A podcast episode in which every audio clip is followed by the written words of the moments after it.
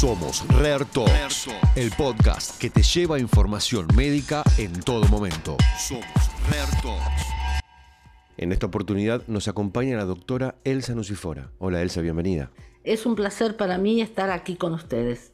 Bueno, vamos a charlar hoy entonces sobre una enfermedad poco frecuente que es la polineuropatía amiloidótica familiar, o también conocida como PAF.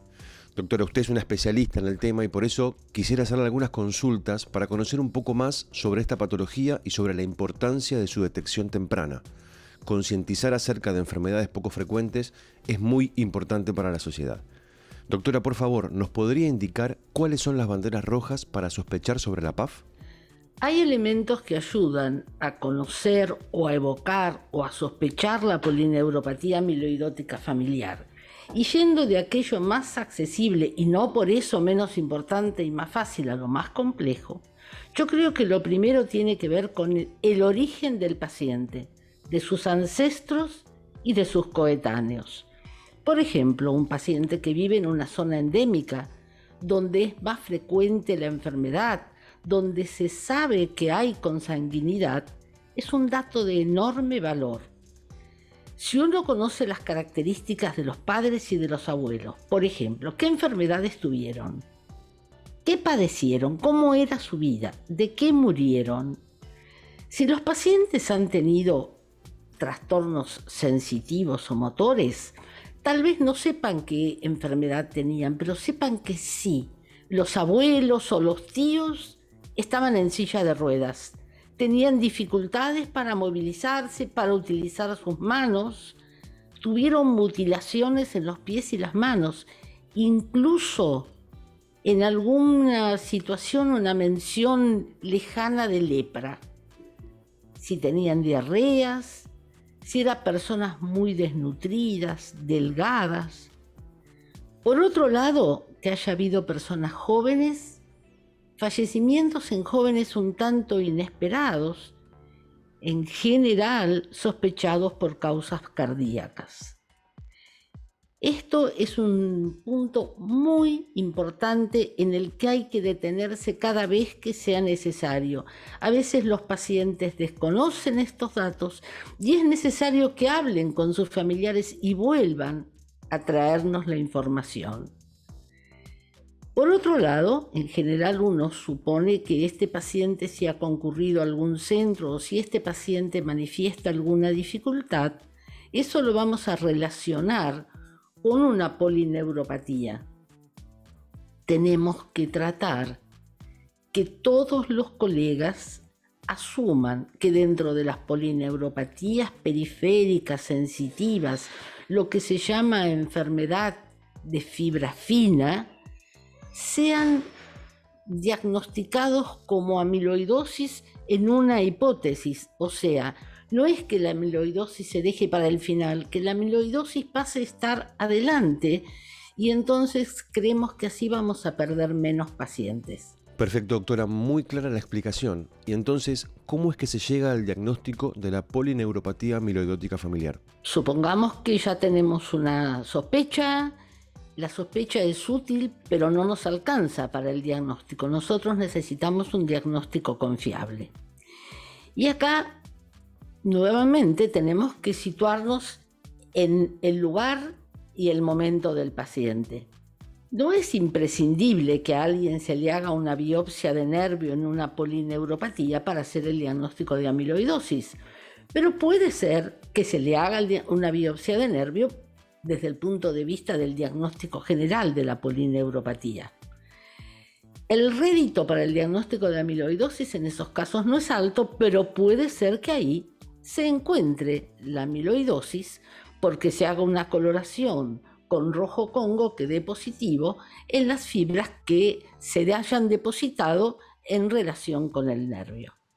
Esta es una manera de hacer diagnóstico de amiloidosis pero este diagnóstico no es concluyente en cuanto al tipo de amiloidosis.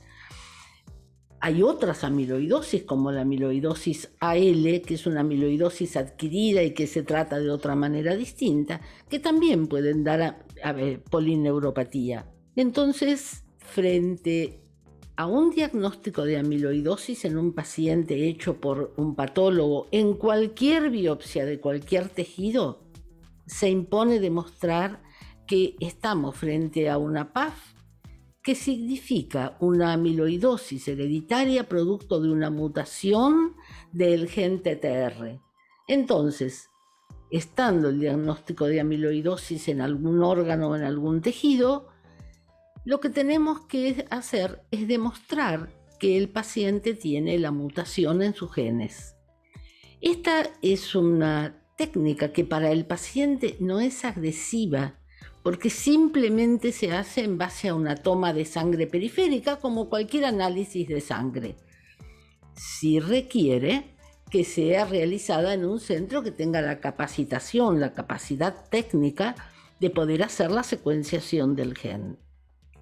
Igualmente, sobre todo para los que tenemos poca experiencia, no como los grandes centros del mundo, corresponde que descartemos otras amiloidosis como la amiloidosis AL, que también se hace por la misma técnica de una extracción de sangre, haciendo estudios proteicos, determinando cadenas livianas libres en suero kappa y lambda, para que esto quede descartado. Entonces, si tenemos un paciente con amiloidosis o un paciente en medio epidémico con una polineuropatía que desde el punto de vista clínico es compatible con una amiloidosis, el hecho de encontrar el gen TTR mutado, eh, lo más frecuente con una mutación valina 50 metionina, antes llamada valina 30 metionina, ahí tenemos un diagnóstico certero.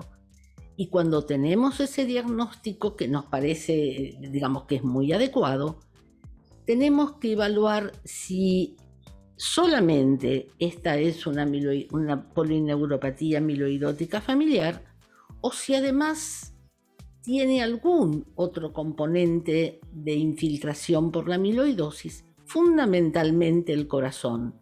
Vamos a ver que hay formas en que la amiloidosis, la polineuropatía amiloidótica familiar es pura y otras que compromete el corazón y como el compromiso del corazón es un elemento que marca pronóstico de vida, por lo menos al diagnóstico hay que hacer una evaluación cardíaca también. Muy bien, doctora. ¿Y entonces podría decirnos por qué es importante el diagnóstico de certeza? Claro que sí.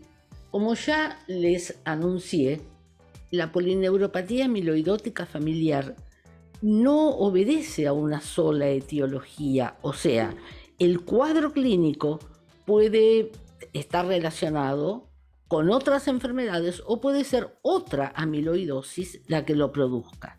Y si ya sabemos que tenemos una amiloidosis, el diagnóstico diferencial eh, tiene mucho que ver con que cada vez que uno hace un diagnóstico va a proponer una terapéutica. Y proponer esa terapéutica implica un gran esfuerzo para el paciente que va a poner todas sus expectativas en mejorar, para su entorno familiar e incluso para la sociedad que va a tener que asumir los costos del tratamiento sea cual sea.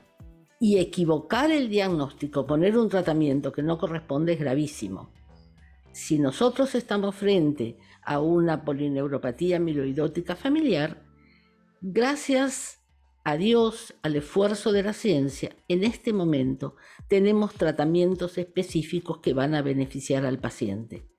Pero si a ese paciente, en lugar de haberle hecho el diagnóstico preciso, le vamos a dar el tratamiento de otra amiloidosis, no le va a servir y le vamos a hacer perder a lo mejor la ventana, la oportunidad de mejorar su, situación. Su situación se va a agravar, el paciente y la familia van a estar deprimidos, desaprovechamos recursos y probablemente no podamos rescatarlo, de donde es imprescindible y siempre hay tiempo tener el diagnóstico preciso. Doctora, muchísimas gracias por su participación.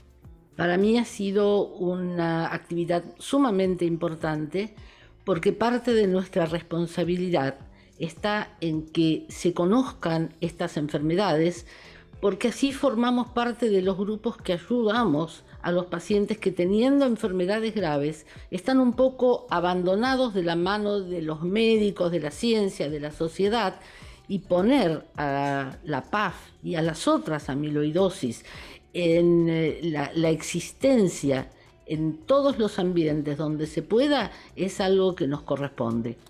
Sí, lo importante también de concientizar a la sociedad acerca de las enfermedades poco frecuentes, ya que estas enfermedades son poco conocidas y quienes las padecen también necesitan un acompañamiento y una contención de todos los que no conocemos estas enfermedades.